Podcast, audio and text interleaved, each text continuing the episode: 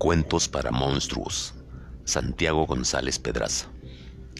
Apología de Sharon.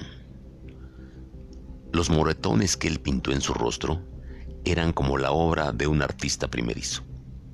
Sin exactitud, sin idea, pero con toda intención. Él llegaría cerca de las once, con su máscara de borrachera y frustración, exigiendo su cena con despotismo lanzando quejas a la intemperie. Una cuchara sucia, una sopa fría, una silla mal posicionada. Si hallaba un pretexto ingenioso, seguro la golpearía. Hoy sería la última vez. Buenos días, amor mío. ¿Están muy ajustadas esas cuerdas? Perdóname por amarrarte. Es solo que no quiero que salgas corriendo. Te he amordazado solo por precaución. Tus palabras podrían obstruir mis pensamientos y en este punto necesito claridad. Tu ropa está planchada, la mesa limpia y mi corazón roto.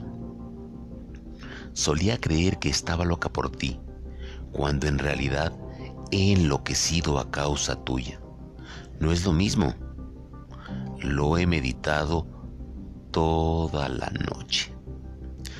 Él paseó los ojos por la habitación, atado de pies y manos. Cuando por fin descifró la escena, el pánico le mordió el cuello. Ella tarareaba una canción aparentemente triste mientras regaba líquido sobre la cama. De inmediato, él olfateó un perfume ácido que raspaba su nariz era gasolina. Se desató una estampida de chillidos indescifrables desde un par de labios inmovilizados. Los ojos vidriosos de Sharon proyectaban la mirada de una muñeca harta de ser azotada.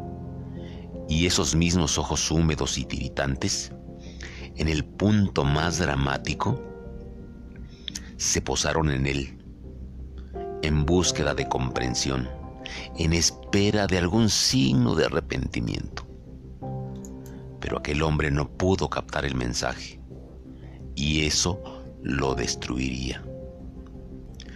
¿Por qué he aguantado tantos años a su lado? Por amor. Ese era un argumento viable y al mismo tiempo la excusa más cobarde.